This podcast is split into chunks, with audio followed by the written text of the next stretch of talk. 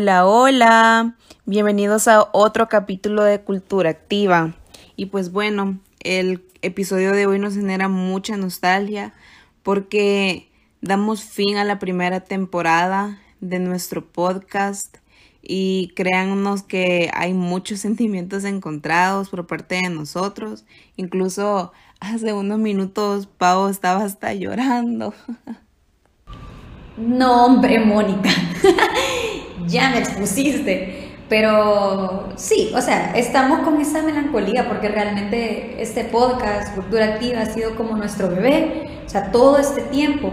Pero también nos sentimos satisfechos, alegres, enormemente felices por haber compartido temas que deben tomarse en cuenta siempre dentro de una organización.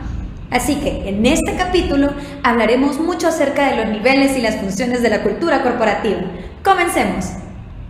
Bueno, ¿y qué les parece chicas si vamos dando un refresh de todo lo que hemos venido viendo en capítulos anteriores para que podamos entender mejor el tema de hoy?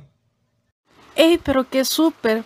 Pero comencemos recordando que la cultura organizacional es un conjunto de creencias, hábitos, valores, actitudes, tradiciones, pues que existen en todas las organizaciones y que las hacen únicas. Así es, Tania. Y también hacíamos mención de que la cultura está compuesta por distintos componentes y entre los que podemos mencionar, entre los que nosotros estábamos em, viendo hace unas semanas, eh, están la estructura y organización interna, las distintas relaciones jerárquicas entre los colaboradores de la, de la organización, su identidad, entre otros. Y también, así como estos, podemos mencionar muchísimos más. Tenemos una gran lista debido a que toda organización es un ente vivo donde se llevan a cabo diferentes funciones, relaciones y, y otras actividades que ellos, que ellos pueden compartir. Entonces, podemos decir que todos estos componentes se vuelven una ventaja una ventaja para la empresa porque las creencias y los valores compartidos tienden a facilitar las comunicaciones y la toma de, decisiones. Entonces, partiendo de todo esto que ustedes han contado, podemos hacer la mención de distintos niveles que comprende claramente la cultura corporativa. Pero para que nos demos a entender de una mejor manera, vamos a ver cada uno de los tres niveles detenidamente. Como tú mencionas, Pau, Edgar Schein estableció que la cultura organizacional está formada por tres niveles de conocimientos.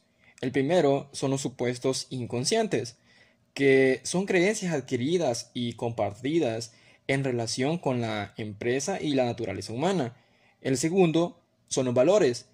En esta son parte de los principios, normas y modelos importantes que dirigen el comportamiento de quienes conforman la organización.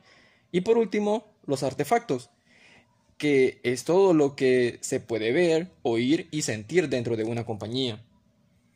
Estoy totalmente de acuerdo contigo, Gus. Además, también es de tener muy en cuenta que existen tres niveles de conducta, pues dentro de la cultura corporativa. Ejemplo, pues el primero son las conductas y creencias, y este nivel nos ayuda a entender de forma un poco más clara y precisa el espacio del arte, comportamiento y el lenguaje. Pero ahora bien, cuéntanos un poco más, Mónica, ¿cuál es el siguiente? Claro, les comento un poco, chicos. El segundo nivel está conformado por lo que nosotros hemos llamado los principios, el cual nos dice que son los que hacen que todo se maneje bien en relación al ambiente laboral, es decir, todo lo que incluye el clima laboral.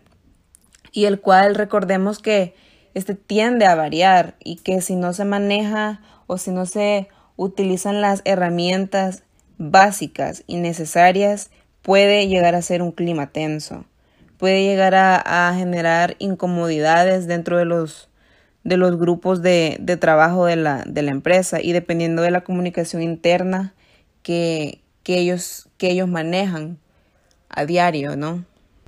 Exactamente, Mónica. Y por último tenemos el nivel de los presupuestos básicos subyacentes. En este apartado en específico hacemos referencia a todas esas relaciones sociales que el ser humano, por naturaleza, va forjando a partir de sus experiencias, sus prejuicios tomando en cuenta también sus creencias, es decir, todo aquel tema en donde haya discusión, ya que son inconscientes. Es o, sea, realmente quisiera decirles que este es el nivel más complicado. Perfecto. Ahora que ya entramos más en contacto con algunos componentes de la cultura corporativa, daremos paso a las No Rules, Netflix and Culture of Reinvention. Este es un libro autobiográfico que fue escrito por el señor Reed Hastings, actual cofundador y copresidente ejecutivo de Netflix.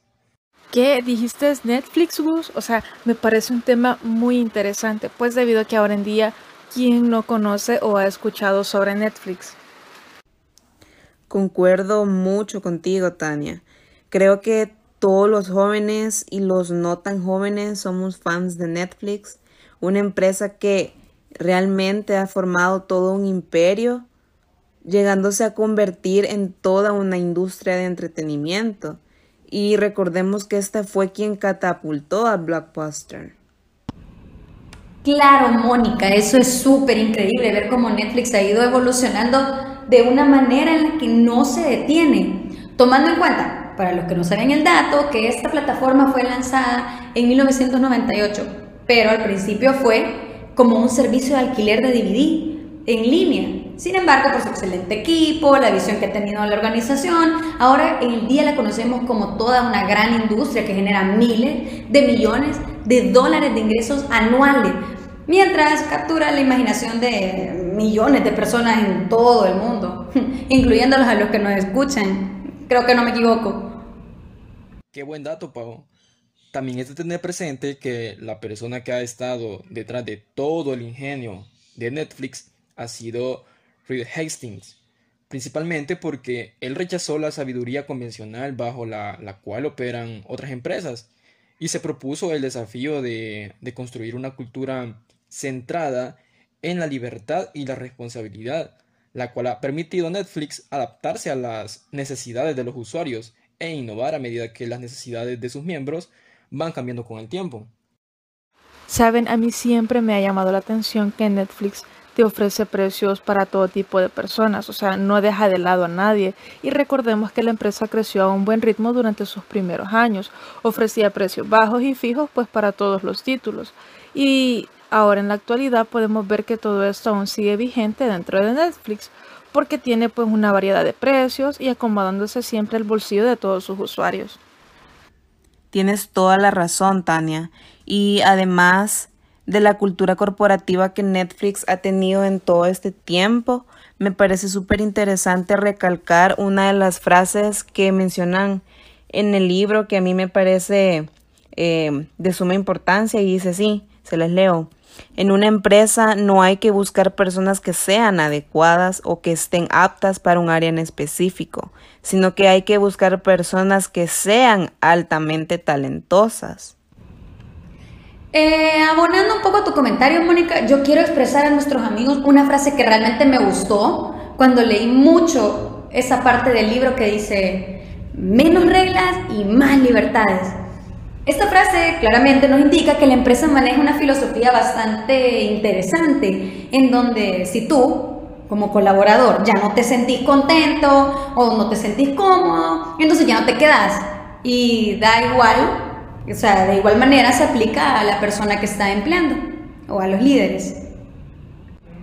Tomando en cuenta que este factor que nos indica que la cultura se demuestra a través de sus valores y las reglas. Lo que acabas de mencionar, Pau, nos deja claro el por qué han tenido tanto éxito a nivel mundial Considero que varias empresas deberían de tratar de tomar como ejemplo la cultura de Netflix para que sus actividades sean exitosas, al igual que las de esta plataforma. Y bueno, para finalizar esta bonita e interesante temática, quiero decirles que la base del éxito de estas compañías radica en que identificaron la oportunidad para crecer, además de innovar para hacer tendencias en la brecha digital. No olvidemos que Netflix sabe lo que le gusta a sus usuarios y esto hace que siga posicionándose en el peldaño más alto del mercado. Bueno amigos, y es así como llegamos al final de esta primera temporada en donde Créannos que ha sido un gusto para nosotros poder haber compartido grandes momentos llenos de, de mucha información y un feedback muy enriquecedor. Así es, Mónica. Hemos llegado al final, pero como todos dicen, todo lo que sube tiene que bajar. ha sido un gusto compartir ese espacio con todos ustedes, pero volveremos pronto, amigos. Exacto, vamos a volver muy pronto. Esperen la siguiente temporada, amigos. Adiós.